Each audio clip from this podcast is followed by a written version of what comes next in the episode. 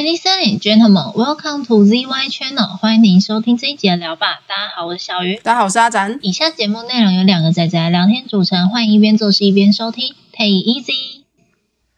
我们今天的内容算算一个新开的，可能会可能会是固定式的内容嘛，就是我们可能会在固定周期就发这个节目这样子。嗯，其实我觉得好像蛮有趣的。对啊，就是我们试着做做看，然后听众听听看。那目前是预计有两个节目，就是两个不同的不同类型的节目，会是属于比较定期会上线的。常驻形态的节目啊，对对对，常驻形态的节目这样子，应该说聊天内容啦。我们自己本身就是个节目，我们刚才在讲什么？突然突然意识到，就好像哪里不太对。没错，对对对对对，就两内容种，对对对，两种内容啦，可能会常驻。那一个就是我们的新闻，嗯，就是跟大家讨论一下，可能最近发生了什么事情，或是我们可能觉得什么新闻看起来蛮有趣的，可以拿出来跟大家讨论。对，然后我们就是用一个比较一般民众，也就是我们都是用个人自己的观点、个人自己摄取到的资讯下来做讨论，就是我们不一定是精深呐，因为我觉得那个讨论事情这件事情，你不一定要到今生才可以去跟才有资格跟人家讨论，我觉得这个是有点病态的状况。你讲资格这个就严重嘞，我觉得。有些人会觉得你不懂，你不能讲啊。嗯，不好意思，我只是一般民众。对，所以我们就是站在一个一般民众，我们就聊聊聊聊我们今天现在看到的事件。对对对对对，那就直接进入我们今天的内容喽。好，我们就试试看我们今天的正题吧，来吧。好，那第一个新闻呢是只能爱拜拜，爱奇艺条款九月三日上路。在八月十八日呢，经济部修订了在台湾从事商业行为禁止事项项目表，代理或经销中国 OTT 及相关商业服务将纳入禁止范围。那并于九月三日正式公告即日起上路。爱奇艺代理商 OTT 娱乐亦停止相关业务。经济部表示，台湾地区用户仍可收看爱奇艺。我、这边真的是要先小小讲一下，我们刚刚其实有停机过，再开一次，你可以两次都在同一个地方卡住，也是很好笑。你就知道那个有多难念。可是我撰文的时候，他就你知道，他也只能这样写。什么必然的？你已经念两次了啊！算了，那不是重点。你知道他为什么要叫爱奇艺条款吗？我不知道，因为今天有这个禁止事项，是因为那个嘛，之前有颁发那个跟两两岸条例有关那个那个什么专供代理人，啊，那个那个，我忘记法案的代理法全名。对对对，代理法跟代理法有关啊，所以你的中资如果有涉入的话，那这个事项就有可能会被调查，然后甚至被禁止这样子。然后它里面有加，就是它的禁止项目里面特别加上了代理或经销中国的 OTT 及相关业务的话，也在禁止范围内。那其实很摆明的就是针对爱奇艺，所以蛮多新闻都是直接以爱奇艺条款称呼这样。哦，等一下，我先询问一下，嗯什么是 OTT？就是串流影音服务啊，就是类似呃类似 Netflix，然后 HBO 这种呃 Fox Plus 这种类型的服务，哦对，就是他们是做做串流影音的啦，就是你不用实际去租片店租片，哦，就是我不用，我不用实际，就因为线上都是线上影音平台嘛，对对对对对对，它有一点类似线上影音平台的这种概念嘛。它不是类似，它就是，它就是，只是它的经营方式跟 YouTube 是不一样，YouTube 就是。呃，然后大家自己放各自自己的内容，然后它是属于就是有人制作完一个节目，然后我去把它接进来我自己的平台里面这样。哦，所以它爱奇艺是呃，其实最主要问题是他们是背后有中资，对啊，因为他去代理那个中国的厂商嘛，因为爱奇艺的老本家就是中国那边的嘛。原来是这样。对我还在想说 OTT 是是什么好？哎，你要 你要先清楚一件事情，就是 OTT 这件事情，你说百事达都已经快消失了，不对，百事达已经消失了。百事达的话，我记得我不知道是今年还去年，好像美国是不是只剩一间，所以整个就是租片的这个产业基本上应该已经倒了。我觉得还是有，你知道自家经营的那种小的，可是大的连锁它毕竟有一定的经营模式，在那个模式底下，它就会比较难生存。最后一间的百事达，我记得是跟 Agoda 合作做民宿，就你可以夜宿做夜宿住百事达，然后看片看到饱，但是只有一小段期间，因为它要收掉了。好酷哦！对，还蛮有趣的一件事诶，其实就是你你可以住在住在那个租片店，然后看到爽看到饱。嗯好，哎，等一下，这不是我们要讨论的重点。你就刚好聊到 OTT 嘛，就稍微小聊一下。但是你知道这整条新闻，我觉得其实整个呃，根根据我看到资料下来，我觉得有点纳闷的地方是，其实你还是可以收看爱奇艺，你不是被挡的，你知道吗？那这样的话，这个条款实际上到底在干嘛？就是不准你台湾的企业这边有中资做背景啊、代理啊或者之类的。可是中资这样子不就是可以直接进来吗？还是说中资也不能直接进来？所以这个可是我又可以看，所以你知道这个球被丢到哪里去吗？丢到哪里去？这球我也觉得很纳很纳闷，说他的后续应该怎么解决的？这一颗球呢，丢给 NCC。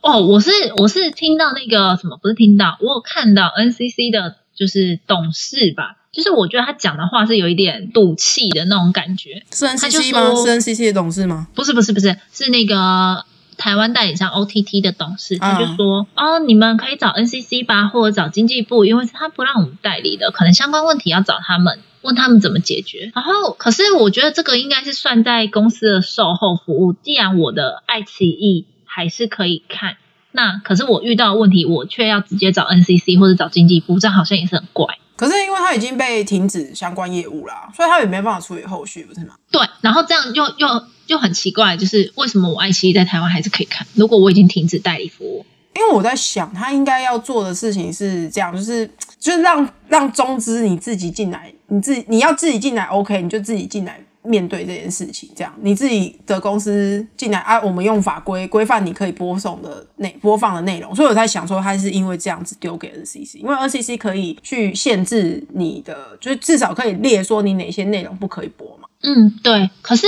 这样就很好笑啦。怎样？对岸不能播的更多吧？你还记得武则天吗？你是说很久以前那个影集吗？是说范冰冰演的那个武则天？我没看呢、那个怎么了吗？你知道那个多好笑吗？那个当初播的时候，因为是比较现代去拍的嘛，所以他们的衣着可能就比较暴露，然后可能就比较低胸。嗯，然后播到一半的时候呢，就是对岸那边就是说不能播，所以他们就是把片剪到就是大概只有脖子以上可以播吧。嗯，然后你同样的片，你放在你放在台湾，你不会出现这种事情啊。没有没有没有啊！可是重点是那个是台湾拍的还是中国拍的中国拍的，啊？中国那边自己要限制台湾这边看得到的片源，本来就会变成那样，那不是很合理吗？呃，对，所以我想表达是中国那边限制的更多吧。不是，我意思是说，对啊，他们自己自己限制很多，可是你要知道，比如说，你知道他们那个那个爱国剧，啊、爱国剧很多啊。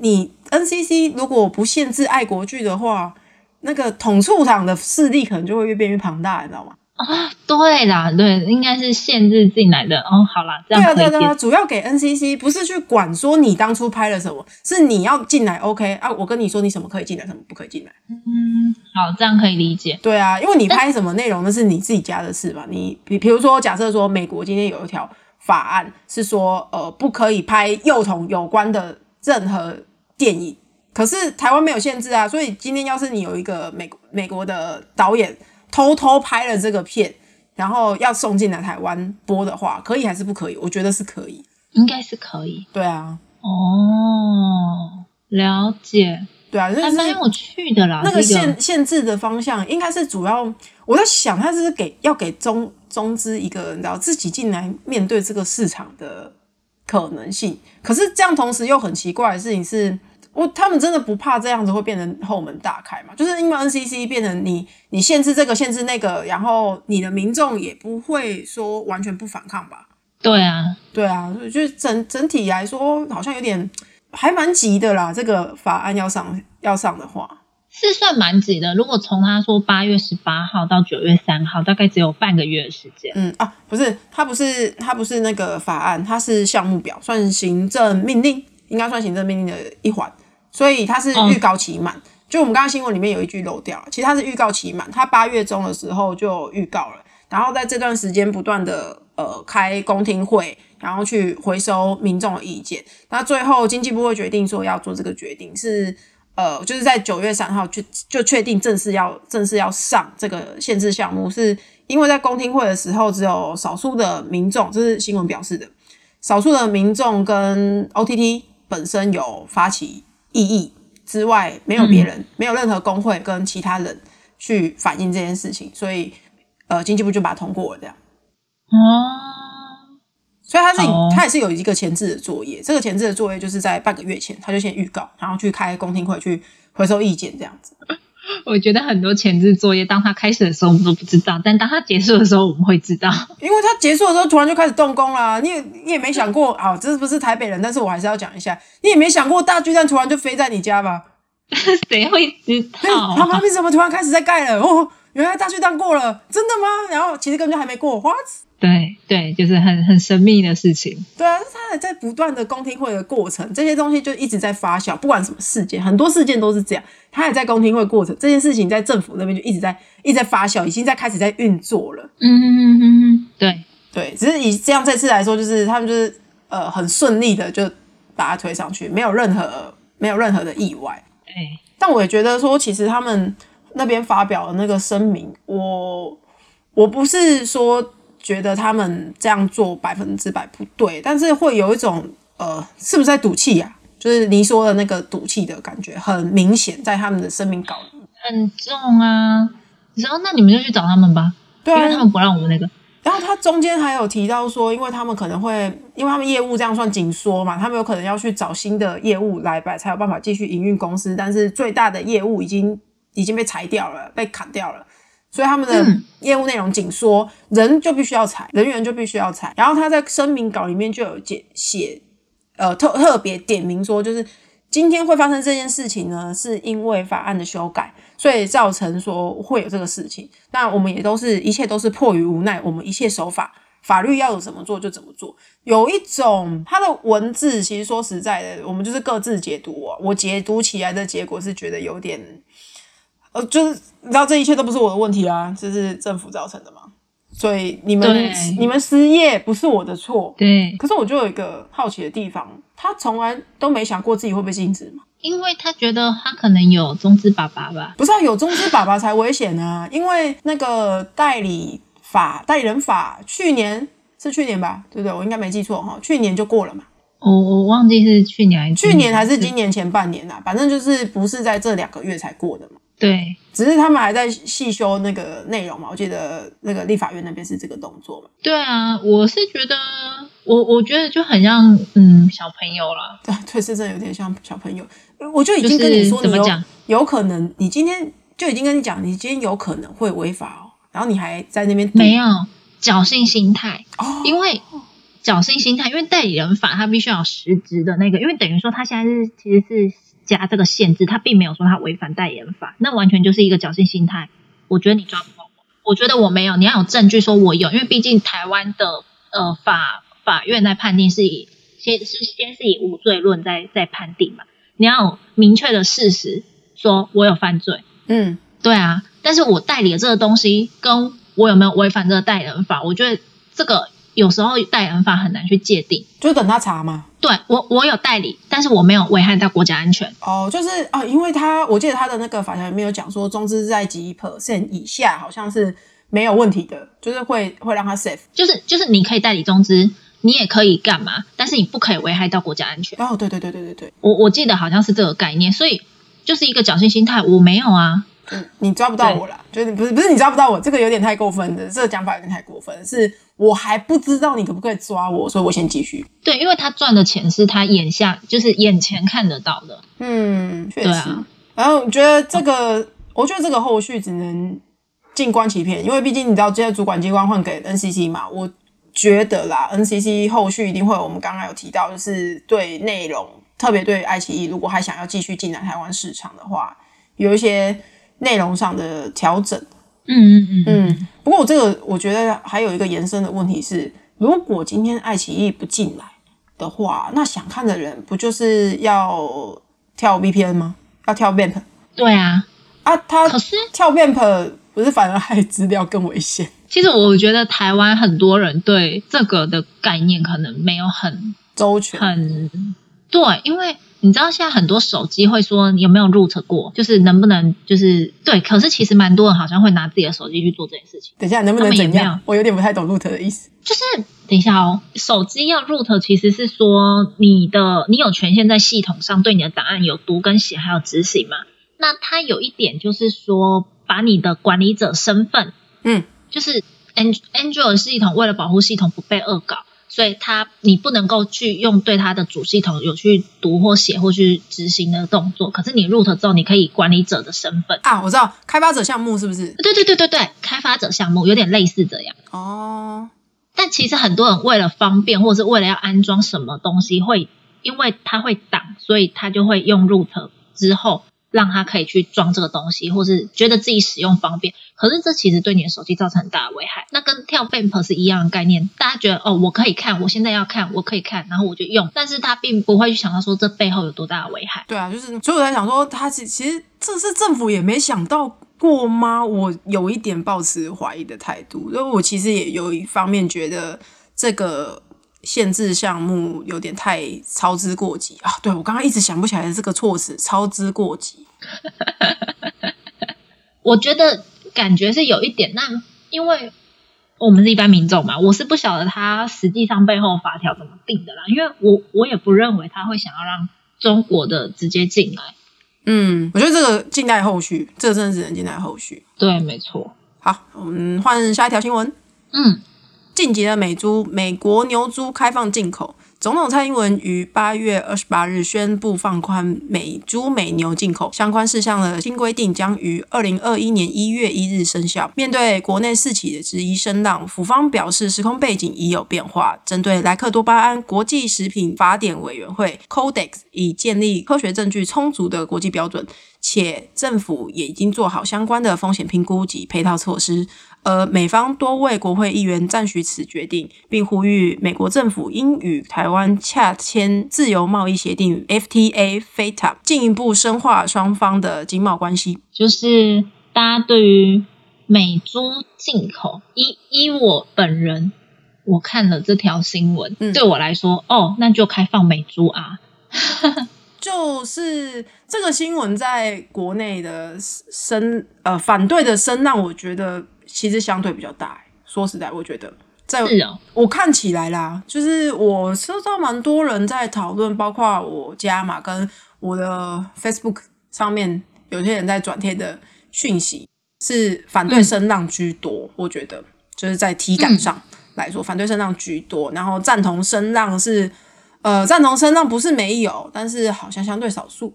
我觉得主要是因为它里面有所谓的瘦肉精，就是莱克多巴胺的浓度。可是我为什么我个人啦，就是觉得那就开放的有一个原因，是因为我们早就开放美牛了。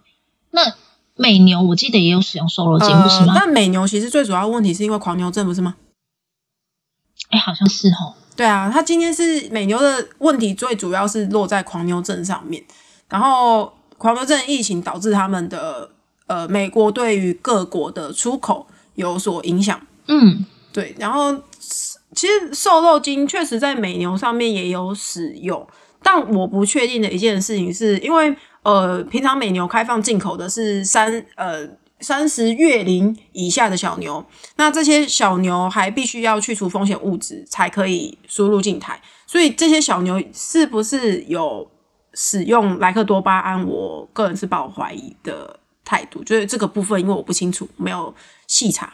嗯，可是猪的那个部分是因为呃，最一开始的起点，我们那边有一条时间轴，在二零零六年的时候，中国那边就有爆发说瘦肉精的安全与力的问题。嗯，对，所以整个整个瘦肉精的使用才被带起来。那所以有多款瘦肉精，包括莱克多巴胺，是被列为禁药。嗯那那个时候的时空背景是因为这个问题刚浮现出来，大家还没有充足的证据去呃去确定说到底要多少的剂量人才不会有问题，到底要怎样这个瘦肉精才会是安全的这个部分，那时候都还没有相关的科学证据，所以我觉得他府方表示的时空背景有落差，应该是在这个部分，因为我们已经有足够的时间在国际检，已经有足够的时间去做检测。我看到我看到一条数据啊，他说如果你要吃瘦肉精，吃到可能对身体有危害，是你一天要吃三十三块排骨，然后要连续吃十年。对啊，你要吃个上千上万天，而且一天吃成大量才会有问题耶。你一天没有办法吃三十三块排骨吧？想吐。对啊，就是所以这个是这应该是依照他说的那个会超标的那个标准下去计算的结果啦。所以我就想，我就很好奇，如果是拿那个一吃就中毒的。理论来说的话，我就很想问哦，就是它如果是在安全范围内的话，那跟苹果种子有什么不一样？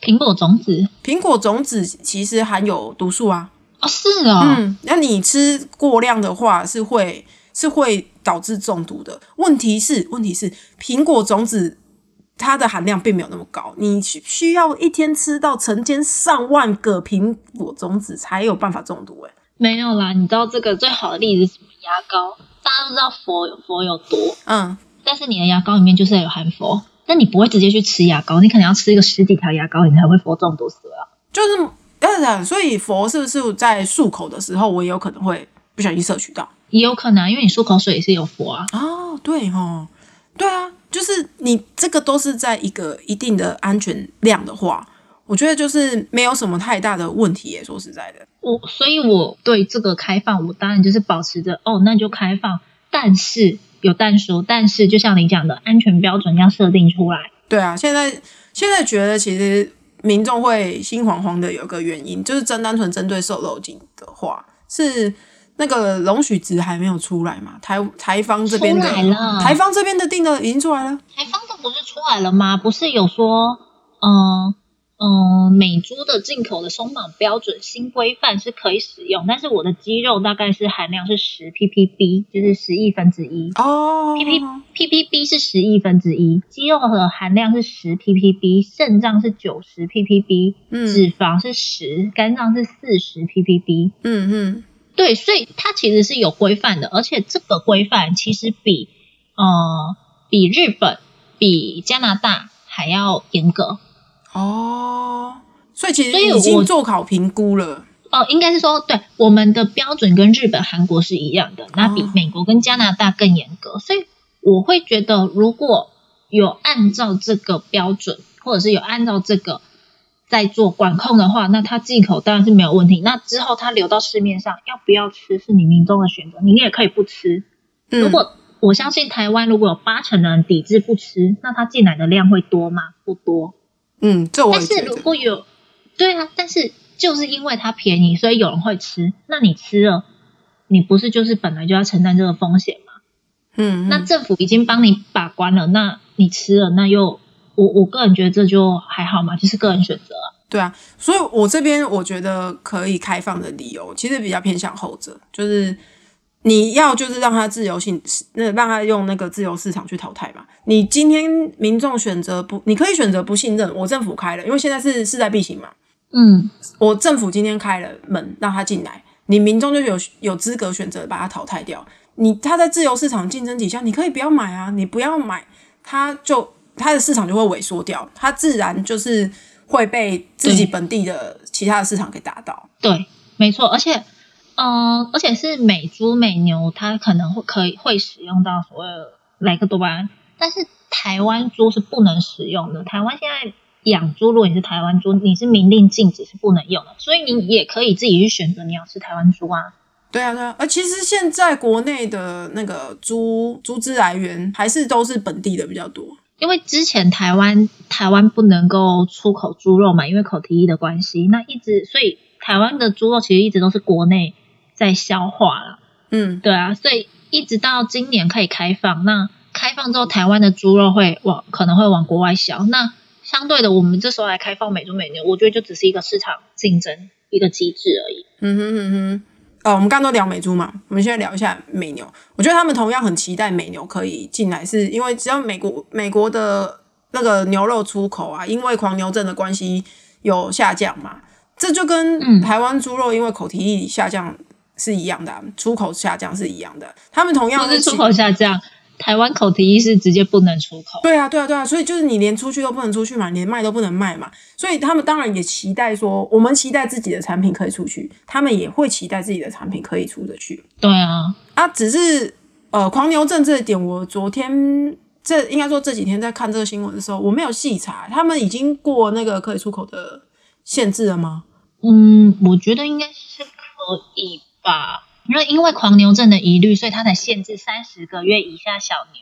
对，但但是现到现在的时间点上来说的话，他应该已经过了吧？不晓得哎、有没有过这个？可能我不太清楚。可是他们好像是说，他们好像是说那个三比较小只的，好像是比较不会。啊，对，可是现在的问题是三十三十重点是月以上的啊、但是重点是，我觉得是内脏吧，狂牛症那时候大家应该比较应该是内脏内，所以之前都没有都没有进口内脏，但这一次美牛开放，我不晓得内脏会不会进来。有在进口内脏的吗？之前没有啊，现在这个有没有？因为现在是现在有一个是因为全猪，因为猪是全猪会进，是全猪进口，所以有包含内脏。但是牛的话，我现在不晓得。哦，了解了解。牛的话，因为其实我在在想这个部分，我也不是非常了解，因为我就说我做功课的时候，我只有看莱克多巴胺，我没有看狂牛症。我也没有看狂牛症，对只是看莱克多巴胺。对，一个被省略掉的地方。因为现现对今天现在国内大多数的问题都还在莱克多巴胺身上啦。其实他们对牛的反弹，我觉得不是有有人一定有讲话，但是不是主要的打点这样子。嗯，但是对于内脏的问题，牛只的内脏国外本身就不会流了，他们还会出口吗？就是因为他们他们不吃，所以他们搞不好会，而且亚洲市场亚洲是会吃内脏的，所以他们搞不晓得会不会外销去给亚洲人哦、啊？有了，我看到了，他说近年狂牛症的确诊病率趋近于零，就是下降嘛。对，就是他在我们刚你刚刚讲是。零三年爆发，对我这边看到是二零零五年有两百二十五个案例，然后二零一六、二零一七是没有，是零。所以时时至今日应该也是维持差不多的数字吧。我觉得应该是差不多的数字。对啊，所以才说牛的那边的争议好像相对没有那么大，因为主要的问题还是落在那个美猪身上。对，对啊，然后我觉得这整个事件，其实我刚刚的那个讲法也是有人批评的，就是说觉得很像是是有名嘴吧，因为我记得也有其他的新闻主播有讲过类似的发言，就是觉得开放给自由市场竞争，反正你不你不信任他就不要买。嗯，然后有名嘴是反向表示说，这只是小家子气在讲话，但是我觉得这很事实，好不好？我觉得这不是小家子气，因为你就是一个自由，我们就是一个自由贸易的市场啊。对啊，我们不是你知道上面有什么政策，然后下面就是一定会执行的一个国家。对，因为不是那么铁腕的独裁独裁政府啦，所以不会不会有人跟你讲说，我今天开了，我叫你全家给我买十公斤回去哦，这样子不会不会有人这样做。对我分配哦，我分配哦，每一户就是每天都要吃一公斤的美牛哦，或或或是一公斤的美猪哦。我们并不是这样，我们本来就是一个自由贸易的市场。然后他要说小家子气，那这样美国整个自由贸易市场不就是更小家子气吗？对啊，就是这个方向有点怪怪的。好，我们反正我们觉得，我觉得除了讨论国内之外，还有一个很重要的点是，就是其实这件事情，我真的是觉得他是他会挑这个时间点是在做外交。因为其实也是，是我觉得跟爱奇艺一条款一样，有点操之过急。就是他的公听的结果，我觉得平常就没有听到他在公听，你少骗，你怎么现在就开了？就抢快啊，抢着川普还没有下来的时候。我我昨天啊，我昨天在看那嗯个新闻，有有名嘴，也也不是名嘴了，好，反正就是某立伟很直接说，其实开放美猪美牛不是经济问题，是政治问题。但是我我当然啦，我个人我身为一般老百老百姓，我我本身嗯我真的认为无所谓，因为我就是多了一个选择。那会会不会危害到我是我自己选择的？那可是现在会危害到我们的，不是只有不是美猪美牛啊，更更大的就是你知道放在眼前，然后然后他们不去正视，这的的确这就是政治问题。对啊，其实他这个时候，其实最主要的政治问题是卡的，我觉得他在拉盟友啊，就是趁川普还在位的时候，赶快拉盟友。为了军售案了，他可能还要再买其他的那个啦。哦，哎，军售案的事情我就比较没那么了解了，说实在，嗯，对啊，然后所以，但是现在签署的的是那个嘛，双边贸易协定 BTA，可能会签订 BTA，还没签吧？哎，还没签吗？我是看完资料，我一直以为签的没有，他现在是呼吁要签 FTA，然后 BTA 好像啊。BTA 在 FTA 之前呢，因为你双边它是这样子，双边贸易协定是我们就是单纯针对我们贸易上，然后给予彼此一些小小优惠，这样子，就是哦、呃可能我就叫你关，我减你关税啊，我甚至不收你关税这样子。可是自由贸易协定哦更多，自由贸易协定还包含技术，所以我技术层面我也可以自由往来，我不是单纯只有在在贸易这件事情上面的，哦，对对对，BTA 已经签了，没错。对嘛？我没记错嘛？所以他们现在应该是在抢下，就是先在 BTA 这件事情上面建立好感，然后再抢下一步，可以尽早签订 FTA 是最好，就是自由贸易协定。对，我觉得是啊，就是有一点就是我们施出善意，那我也希望我们可以签署 FTA 这样子。对对对，我觉得他是比较偏向这样子，但我觉得整件事情的操作，就是在民众的观感上来说，可能它是操之过急，没错。对，确但实是急躁。我希望的是，嗯、如果我都已经列了，就是我们的规范，嗯那检验必须落实，然后标示必须落实，就是这样而已。嗯，我对我觉得标示落实是一个很大的重点。哎，不过这个问题我就有个，我们就是刚好刚好要准备切下一个新闻前，我就我先问你，嗯它、真的开放你会买吗进来了？就是你在你面前，然后告诉你这是美猪，你买吗？当然就是看价格啦。你知道我昨天看到一个数据，我个人蛮意外的，嗯因为他是说，呃，美呃台湾猪的成本比较高，大概一公斤是六十六十几块在那边。嗯然后美国猪呢，它的成本生产成本每公斤是落在三十几块。嗯那其实我的话，它我会不会买？我觉得我很大的机会会，嗯，原因是我一定会想要先试试看它是什么味道。如果它不好吃，我直接讲白一点，如果它不好吃，我之后当然不会再买。那如果它好吃，或者是跟我们现在吃的台湾猪没有什么太大的差别，那当然就是看价格。哦，你是你是觉得以价格取胜嘛？嗯，对，或者是我哪一天就是我就是想吃什么就是可能呃我卤猪脚啊或者什么，感觉还是用台湾猪才是比较对味的，那我就会选台湾猪啦。嗯哼嗯对啊，了解了解。然后为什么我提这个？那如果是你呢？对，我就要讲，你知道为什么我提这个问题吗？因为我觉得我不会买，但呃，因为我们这是家是买菜市场的居多啦，反正你也知道菜市场来源很难是美猪吧？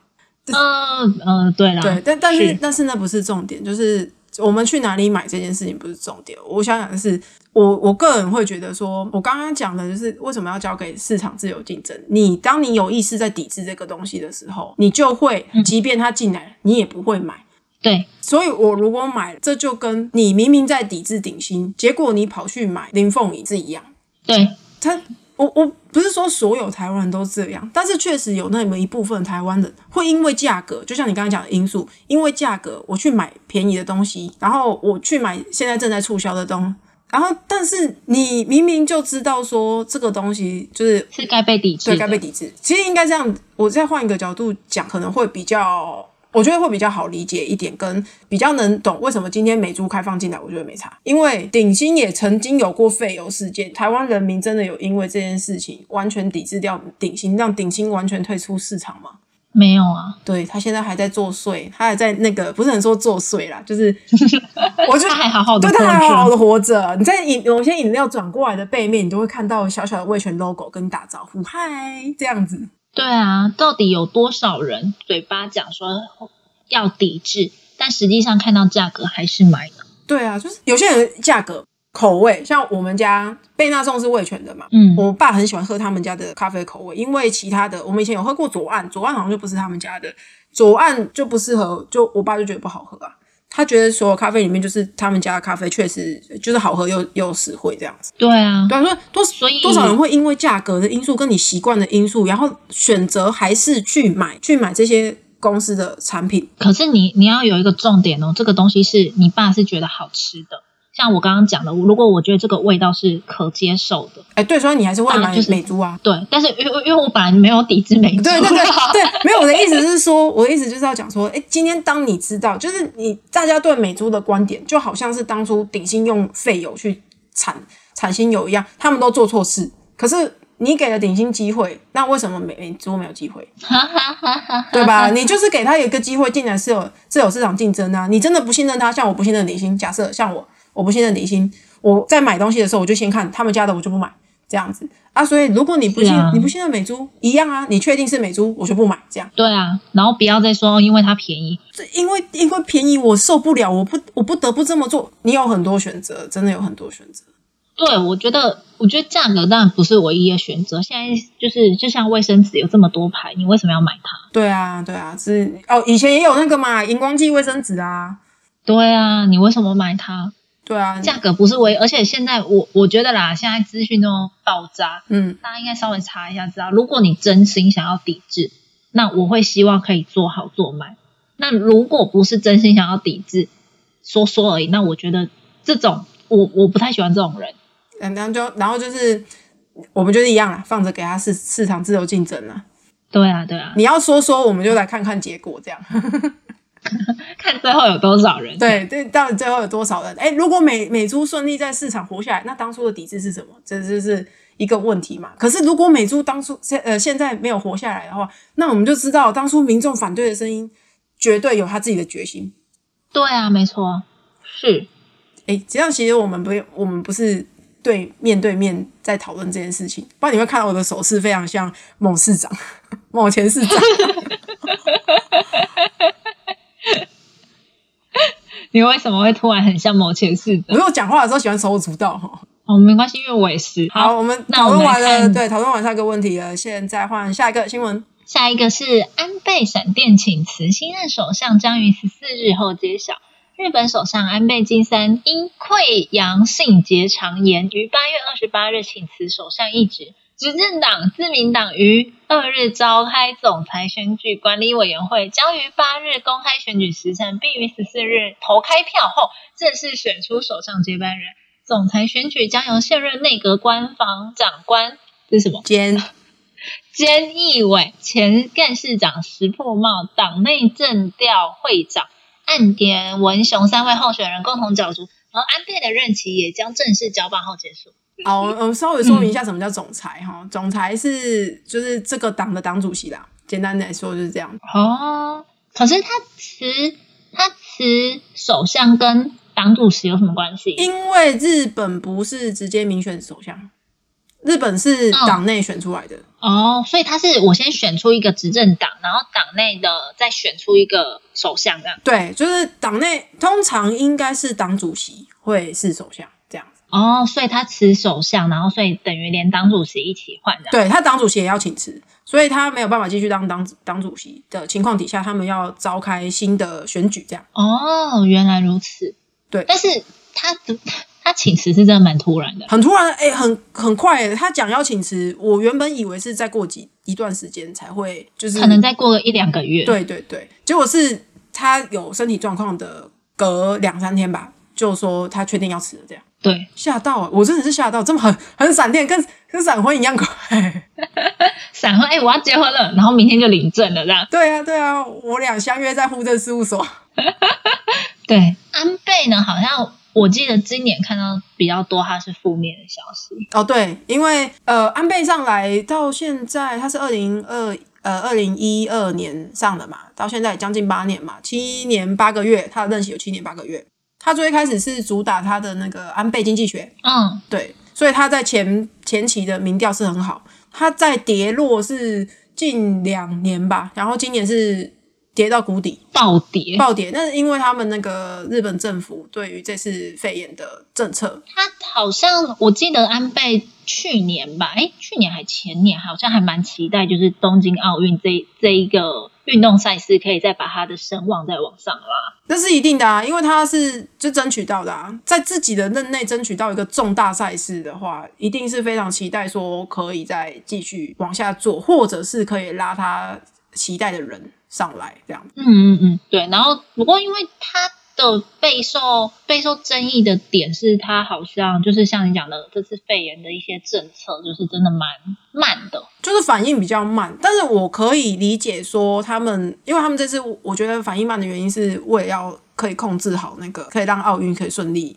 顺利举办。就是还在赌说觉得奥运可以办的，对，可是我可以理解说他们为什么要做这件事，因为你毕竟我资源都投下去了，我其我的人民万众瞩目这一件事情这么久，我的我的投资有可能要从很大很庞大的观光收益才有办法回收。一定的啊，他们场馆啊什么都盖好了。对啊，所以才会想要让那个奥运继续办。但当然，以那是他们自己国内的立场，以我们在外面看的话，就局外人看的话，就会有种拜托不要，真的是。拜托不要。我觉得对，先把这件事，先把防疫这件事情做好，我们再来讨论，应该都不会迟。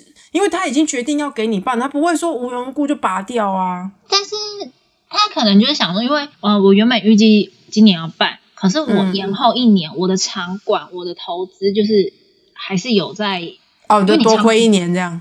对你多亏一年，而且你的设备什么都要维护，那些还是钱，然后维护的费用的问题。对啊，而且那场馆好像真的很大。他们都新盖啊，我记得他们这次好像蛮多都是新盖的。对，然后交通啊什么配套措施可能都已经弄好了，然后可是没有办，然后多拖一年，他的钱等于就是继续在烧，因为你不可能让场馆就是变蚊子馆放在那边烂。所以我觉得他们，我可以懂他们为什么要围，就是这不是不能理解的一件事情。对，但是他真的哦，闪电情书我还蛮惊讶的，不晓得之后。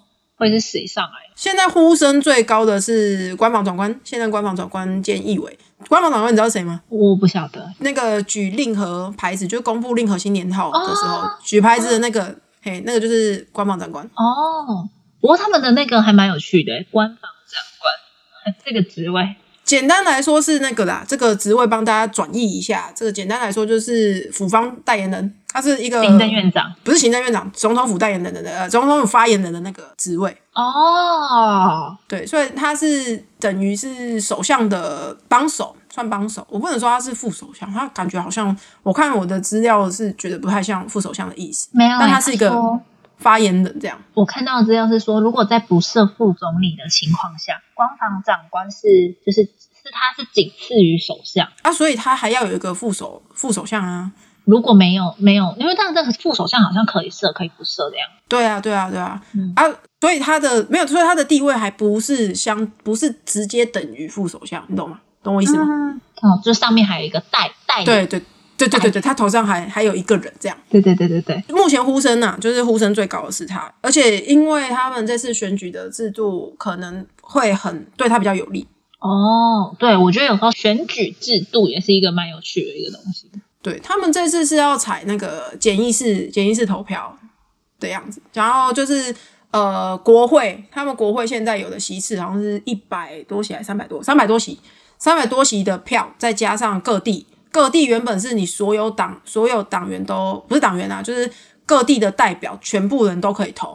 那这样子总合起来会有七百多票，嗯，可是改成简易版的话，就是你四十七个四十七个都道府县只只每一个县市只能有三票。哦，所以总合起来只有五百多票，跟平常的投票方式差了差了两百多，两百多块三百，这样好像影响蛮大的。如果我这个地方原本有十票，可是我的比例可能是所谓的支持他的啦，或者说假设假设是七比三，可是因为我变成我的十票里面只有这三票，那这三票是谁要投？对啊，就这个谁要投这个部分，我没有细细去考据。可是会主要会利用呃，不会对他比较有利的原因，就是在派系的问题上。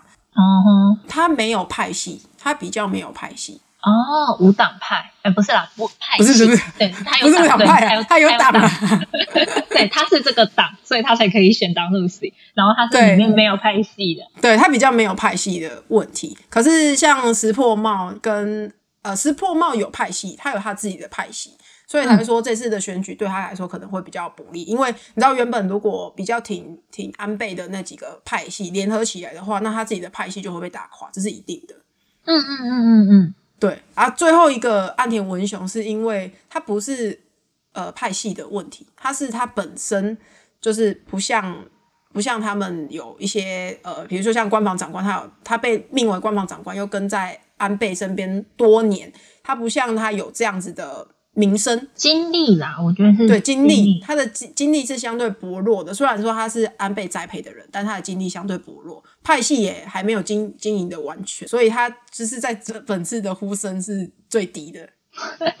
就是你如果看资料的话，你会有种他很敢，他很像当时的那个哎，当时高雄施明德不是有下来选吗？施明德有下来选。哎，不是，施明德是去选总统，是还是台北市长？台北市长吧，没有。你知道这这这个行为，就像我们上一次，我不是讲补选的，我们再上一次正式的市长选举，你知道高雄有三个市长候选人吗？哈，有三个，有三个。但但第三个是谁？我忘记了，但是我印象很深刻，我记得有三个市长候选人。韩国瑜、陈其迈啊，还有一个谁？等一下，我正在找，你也不知道对不对？我不知道，我真的不知道。我记得好像有三个，然后另外一个是二零二零徐美凤啊，对对对对对对对对，你看，我想起来曲美凤，对不对？有三个嘛？啊，对对对对，那这个比例比较近，因为我思明德的事情我已经忘了，就是他就像那个曲美凤那个样子，就是他的呼声太低了，你会有种他他啊，这很勇敢，我只能说他真的很勇敢，他很勇于挑战这个职位。对啊，对啊，对啊，对啊，就是，但是有有他，他还是有选，他也是有出来，可能版面没那么大，对，他的版面很难博大，你知道？他他在两个人的交夹之下，你知道夹击之下，他很难博大自己的版面。我说当初的那个市长选举，你知道最好笑的是，从二零一八年的选举的那个危机啦，危机上面的选举的争议啊，原本有三个候选人，其实理论上应该三个都会有，有可能会有一些争，因为这样才有版面。嗯哼可是连危机上面也只有两个，哼，因为第三个没在跟他们争呢、啊，你懂？另外第第三个没有在跟他们打那个打浑水仗，等一下，我错了。怎样？有，我找到了高雄市长候选人得票，然后是二零一八年九合一选举，有四个苏银贵，我这我我没有印象，好像好像有诶、好像有哦、有吗？单子上面有他吗？我都没印象。我我记得公报上面有，因为我在选举前还特别再重看了一次公报。可是因为剩下两个人我都不会管他们，所以我没有看得很仔细。哦，拜托，苏银贵的票还比徐美凤高。对，因为他好像是他是亲民党没有，对他是无他是无党哦，派。他是他是无党派的吗？嗯，对，那我记得他，因为他好像本本身就有名声，跟徐美凤比起来的话，因为徐美凤对他的印象就是在很久以前的丑闻嘛，所以他还我记得苏银贵好像还有自己的印象，但是你知道，就是时间一旦过了，就会告诉我们你会不记得还有其他人。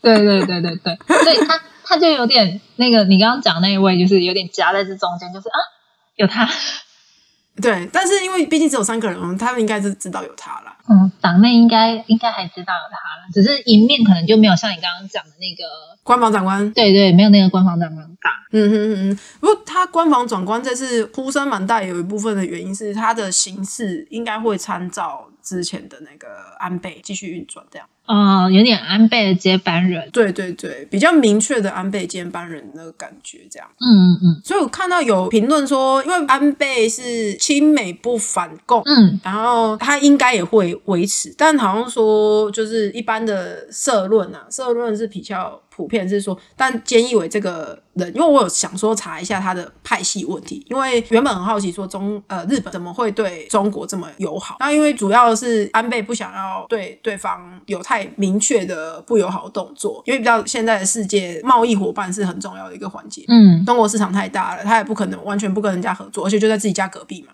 对啊，所以他的政府、他的内阁好像用蛮多是亲中派的，所以才会有那个说法，是说日本政府是亲中，但民众是亲台这个说法。嗯嗯嗯嗯嗯，然后说，呃，社论啊，普遍给社菅义伟的评价是说他是属于比较呃摇摆的。他的摇摆不是在立场上摇摆，是他在做政策的时候，他是比较柔软的人，这样子，嗯可能会有点举棋不定那样子。嗯哼哼，对，所以我觉得结果在十四号的时，十四号之前都还很难说。他的呼声虽然是最大，但是你知道一切都还很难说，就跟当初的奇迈一样。哦，那个真的是吓死了。对，跟当初的奇迈一样，谁想到呢？谁知道呢？对，没关系，十四号也不远，很快啦，很快啦，下下个礼拜嘛，对不对？我是希望他们的对啊，他们政府这样子等于在剩一年嘛，剩一年的任期嘛，因为再来就要重新选举了。是蛮希望他们新的政府不是一定要他们去做很大的动作什么之类的，但至少维持友好关系这样。对啊，我觉得最基本的维持友好关系就可以了。对，然后我们以上三条就是我们今天要跟大家分享的我们自己观点的三条新闻。嗯，然后我们接下来要准备一个比较轻松的环节，就是聊聊聊一些比较休闲一点的新闻这样子。嗯，然后我这边分享一条新闻，我看到的时候自己是，我真的是有点哇啊，什么东西？什么？你说？肯德基宣布他们的 slogan 就是那个“吮之吮之美味乐无穷”这个 slogan 嗯，暂时停用。哈，这不是他们最著名的那个吗？对啊，因为他们只是强调自己的那个鸡就是好吃到你会舔手指，哦，但是因为这次疫情的影响的关系，他们就是怕，对，你知道这是观感问题，就是呃，因为这次疫情主要是强调大家说不要去呃要洗手，要洗完手之后才可以吃东西嘛，然后不要乱摸就就塞到嘴巴里面去，然后要隔隔着一定的安全距离。像那个印度还是印尼，这个我有点忘记了，他们的肯德基餐厅还有纸板的肯德基爷爷可以陪你一起吃饭。就是为了太孤单吗？不是，他就是为了让你隔那个距离啊。他说他刻意在座位上放纸板，让你不会去坐它。我觉得好可怕哦。哎、他们印的图案很可爱，好不好？不要这样。哦，好好好，对，反正像你看，像各地都有自己这个动作嘛，所以那个他们自己的总部就决定说，那他们暂时就是暂时不要不会使用这个口号了，这样子，这个 slogan，好有趣哦。这还蛮好玩的。在这次疫情里面，大家的变动真的是还蛮。有些是朝向有趣的方向发展的，我不是说所有都是，但是有些人就是总可以想出一些新奇的事情，或者是做了一些新奇的决定。这个真的蛮有趣的，而且你刚刚讲完之后，我突然有点想吃肯德基了。吃啊吃爆！你知道他们还主打一件事情，就是其实这波疫情对他们的全球业绩其实是有影响的。然后他们的影响过后呢，过后就是有一波，他们是算一波的，下一波反而他们的业绩开始慢慢上涨。不意外啊，但是不是因为普通的回声，是因为他们自己的推测是民众需要疗愈系美食。你吃它不开心吗？你现在就想吃它，你不开心吗？嗯嗯，很开心。哎、你刚刚讲肯德基，然后我我就 Google 了一下，你知道我刚刚看到一个标题，我觉得很有趣。他说没有一只鸡因此上升，什么意思？肯德基携手俄国新创，挑战原汁原味生物猎印炸鸡块。啊，我知道这个，我有听说他们要做这件事情，正在进行中了，是不是？对，正在进行中。因为他们有打算，这应该是那个吧，未来肉，对不对？对对对，未来肉。对啊，他们有打算要用未来肉做出就是素食的肯德基炸鸡，但是可以跟原本的真用真鸡实蛋这样去做的肯德基一样的味道。其实我很好奇，植物肉这个概念是什么、欸？就是它是植物嘛，就是有点像我们的素食的那种鸡啊、呃猪啊那种嘛。哦，你说素鸡那种？对对对对对，它就是素肉啊，它就是用那个豆类下去做成的肉。哦，对，但是因为以往你如果有吃过素鸡、素肉的话，你会知道他们就是哦很干，就有点不太好吃。就是很明显它就是素的啊。对，但他们现在朝向的方向发展是，我之前看有些，因为八方云集有出那个嘛植物肉的，对植物肉的的锅贴，然后我看有人的那个食品是说你吃不出来差别。现在就是你知道朝向肉汁啊，跟就让它有那个纹理看起来很接近，跟它的口感就是那些 juicy 的问题，就是多汁鲜美多汁的那个问题去改良的话，它已经做到说可以跟现在使用的肉品没有太大的差异。我没有吃过我也没有吃过，我来不及吃它就下架了，哦，对我家附近的好像有有贴那个布条，但好像没有很久就来不及吃它就换成那个啦，那个什么下一个好像是什么黄鱼哦，啊。就是反正换成别的产品的啦。好哦，我觉得肯德基真的是蛮有趣的一间公司诶，哎、很重大的社会决定哎。真的是蛮重大的社会决定。好，反正是以上我们今天分享的新闻。诶其实我有想要想说要哦，对，因为我事前有跟小鱼讲，就是我想要小小分享一下我的肺能量，因为我们这支影片预计是不是影片？我们这支 podcast 预计是在星期二的时候会上，那是一周刚过完 Blue Monday 的一个还是人在工作天，大家还有好几天工作日要撑的时候，嗯，所以我想要小小分享一下我的肺能量，就是它很废，这件事情很很可能在别人眼里看起来很无聊，可是我是要想要告诉大家说，有时候你可能因为这些这样无聊的小事，然后被逗乐，你知道吗？你说，你真的可以让我分享哦。那我要先跟各位听众讲一下说如果你有听到这句话，就是接下来这段话，接下来会有阿斯巴的内容，然后而且跟前面的东西完全没有关系。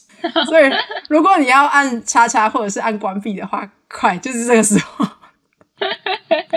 你是你是看到了什么啊？好，我要开始讲喽。好，你说，因为你知道我最近刷漫画刷很勤嘛，然后我就一瞬间突然想说，啊，前列腺在哪里？哼，然后我好奇的是前列腺的深度，你知道吗？就是它到底食指深度吧？对，可是我觉得很妙的事情是，好像又不是，我觉得不在那个位置上。就是我在我在我查之前呢，我觉得不在那个位置上，我觉得它在更深的地方，嗯，所以我就去查了。然后你知道，Wiki 都有很多可以给你连接的关键字，对啊，我就连接到了那个 前列腺快感的分页。然后不，我要讲的不是它的内容，我是要讲说，这个写这一个分页的人的用字措辞，可以让你觉得这不是一个艰涩的知知识，他把它美化到。不是美化，我觉得他在写的当下可能没想那么多。可是我看那个文字，我就有种他是在写小说吗？我觉得有可能啊，他是他是用了什么字啊？来来来，我我我读一小段哦，就是直接举他中间的一小段，就是我看到这边，我真的是昨天笑到止不住我的我的笑容，因为我觉得很好笑，我真的觉得很好笑。你说，哎，而且由于异物堵塞在前列腺内部，当腺体受到足够的刺激时，开始射射精收缩时，收缩的腺体会更加强烈的挤裂挤压异物。他的意思，这等一下，等等等等，我先讲一下，他的意思是说，他在他如果在那个尿道口尿道处插插入异物的话，嗯然后前列腺会收缩，然后收缩就会去继续挤压那个异物。嗯，然后下一句话造成更为另类的甜美快感。在下一句，在如此强烈的刺激下，人会被凶猛的快感将理智冲刷殆尽。这好不科学的用语哦。再下一句话，在快感的顶峰完成更为冒险的举动。你懂你懂我吗？我就是可以因为这种小点逗乐。他他写小说吗？这这这几句好不像写在维基上面的那种科学或是医学报道上面会出现的字。你知道，对当你如果在看一个医学报道，然后他给你出现这个字，你就觉得 对这你你懂我看到那几句话，你知道，特别是什么什么另类甜美的快感，叫理智冲刷殆尽，然后完成更为冒险的举动，以满足获得更加刺激的感受。我就啊，这个词，写这个人应该应该有在写小说。对我也觉得他应该有在写小说。然后主要是分享给大家说，就是你知道，这是我的肺能量，就是我可以，我觉得有些时候不不是，我知道一个礼拜的工作里面可能会有一些。呃，负担你可能需要像我们讲的吃点肯德基疗愈美食，就我们又在这，对我要这样讲，我们又在这么负担的时候挑选这么沉重的东西塞新闻给大家。对你，你可能已经需要一些疗愈系美食，或者是吃已经不能满足你的时候，我觉得你可以从一些叫废很废的方向去想想，比如说你只要看一些 Wikipedia 的页面啊，或者是看人家写的一些。就是费事这样子，八卦呃不是八卦版那个笨版之类的的东西，我觉得好有趣哦，对吧？对吧？对吧？我的这一周就这样被逗了。没有，你知道我刚刚往我我我点进去你写的那个，你你讲的那一页了，嗯，然后你有我不知道你有没有往下看，它里面有有一个条我我有看完，前列腺按摩那个条目，他说按摩师通过对顾客进行柔和和准确的前列腺按摩，可以使顾客产生前列腺快感。对于这种立即风靡起来的风尚，很多名人也趋之若鹜。然后，嗯，刚刚我念的那一段话好像不是很适合放在这里耶。立即风靡起来的风尚，而且你知道，它重点是它的下一句话是是否定义其为性产业，这居然是个问题。我知道为什么是个问题，但居然是个问题。我我觉得我这这两句话讲的很矛盾，是我知道它是个问题，但是它又却居然是个问题，是因为我以为政府会更明确的觉得说这个是性产业，或者是这不是性产业，但是他是写说政西方政府并没有给出一个明确的分裂分分类，你知道吗？嗯，对，但就是你知道，我就是看，你知道有时候看这些一些不知所云的 wiki，是很有趣的一件事诶。不是，因为我我知道为什么他会有这种疑问，因为前列腺按摩其实你可以用在医学上，如果你有一些障碍的话，它其实它原本它原本就是一个医疗行为啦。对它原本是一个医疗行为，但是你把它放在纯按摩行为，就是我只是想要爽一把的话，它就是一个新产业。我我只我会不会讲得太直接，但是我脑中我真的很想讲那个字。我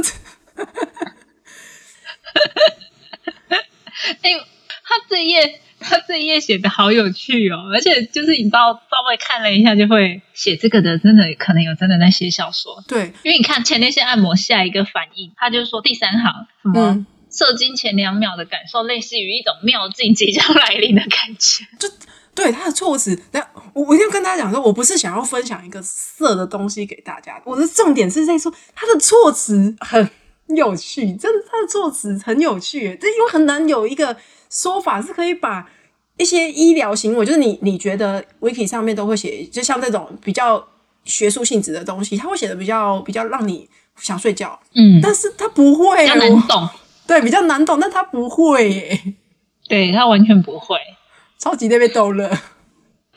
好好笑，我笑到有点飙泪。了。对，就分享给大家一下，就可以你透透过一些废能量的部分，去找的你一周工作辛苦之后的，然后一些抚慰。好，我们今天就差不多了吧？嗯，对，我们今天就先到这里喽，感谢大家的收听，拜，拜拜。拜拜。啊，等一下，我们漏掉一件事情了，嗯，可能大家听到拜拜的时候就就不见了，但是没有关系，我们以最后这一段话来悼念一下我们呃曾经喜欢过的影星。好，来，三二一 Wakanda forever。